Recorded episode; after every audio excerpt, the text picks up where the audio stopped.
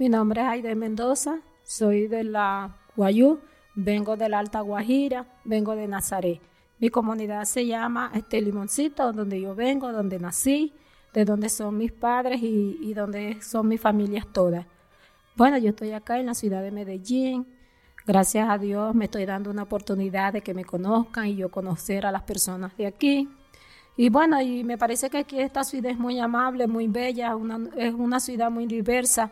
Nos han dado las oportunidades a todos nosotros los indígenas que estamos aquí en la, en la ciudad.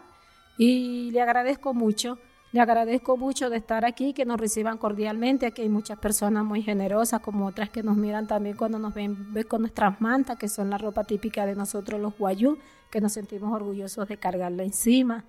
Y hay personas que me preguntan de dónde soy, yo me siento contenta y yo les digo, yo soy Guajira, yo soy de la Alta Guajira, Guayuta ya.